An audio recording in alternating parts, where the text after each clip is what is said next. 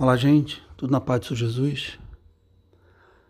É, quando a gente entende, né, que o sentido dessa vida aqui, como a gente tem falado sempre nas meditações, não se esgota nela mesma, que essa vida é o primeiro passo de uma vida eterna para uma vida eterna, assim Deus o quis e o fez. E o caminho para essa vida eterna é aceitar Jesus Cristo como Salvador, conforme a palavra ensina Crê no Senhor Jesus será salvo, tu e tua casa, né? É, a gente começa a entender que tudo que acontece com a gente aqui de bom e de ruim tem que ser entendido sob uma perspectiva, não é transitória. Não é à toa que Jesus disse àquele jovem rico que o procurou, querendo segui-lo, que ele vendesse tudo que tinha. O que Jesus estava dizendo ali era: olha só, seu coração está nas riquezas e tem coisa mais preciosa do que a riqueza. Coisa mais preciosa.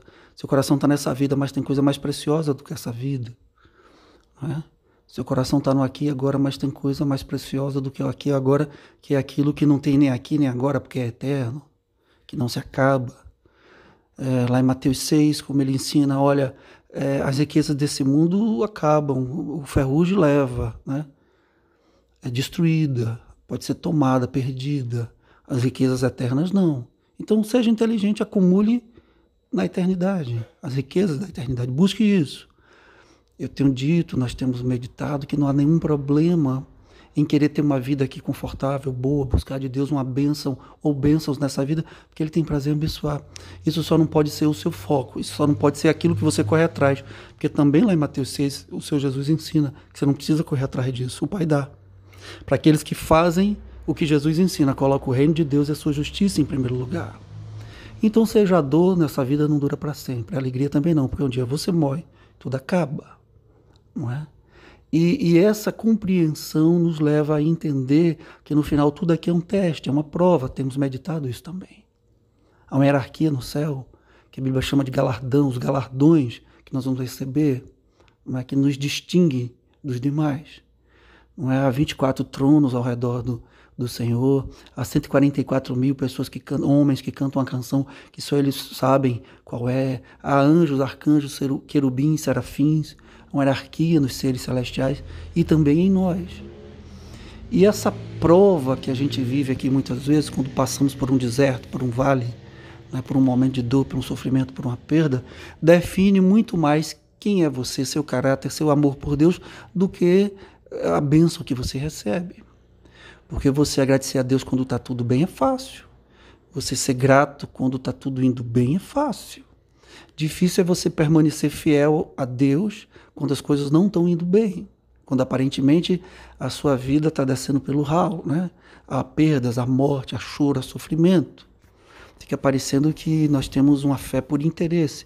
Eu vou seguir a Deus, ser fiel a Ele, enquanto Ele pode me dar coisas boas. Mas quando se eu for provado, não. Isso é falso, isso mostra que esse amor, que essa fé não era verdadeira, provavelmente. Não que você não possa passar um momento, muitas vezes, de fragilidade nessa relação. Senhor, por que isso, meu Deus? Isso é normal.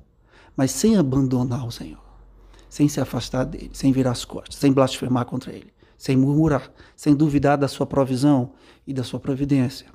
Porque se Deus é quem ele diz que é, Senhor de todas as coisas, Criador de todas as coisas, se Ele é onisciente, onipresente, onipotente, se Ele sabe de tudo o tempo todo, se Ele está em todo lugar e vendo tudo o que está acontecendo com você ou comigo, Ele está consciente, está sabendo, Ele está permitindo.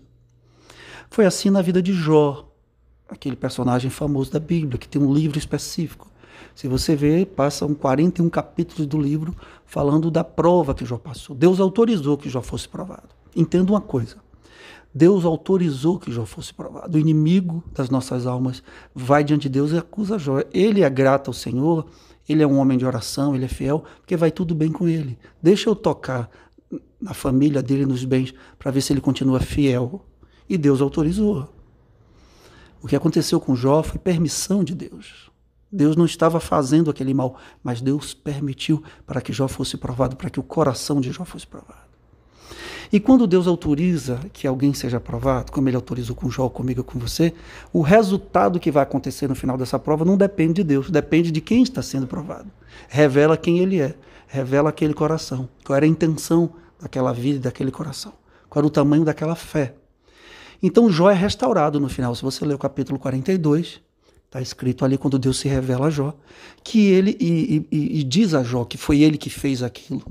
E Jó disse: Senhor, eu te conheci só de ouvir, mas agora os meus olhos te veem. E Deus manda que Jó ore pelos amigos dele que ficaram ali tentando ajudar Jó, mas de maneira errada, desfalecendo a fé de Jó contra Deus. E a Bíblia diz que enquanto Jó orava pelos seus amigos, Deus restituiu a Jó tudo em dobro. Depois você lê lá o capítulo 42 de Jó.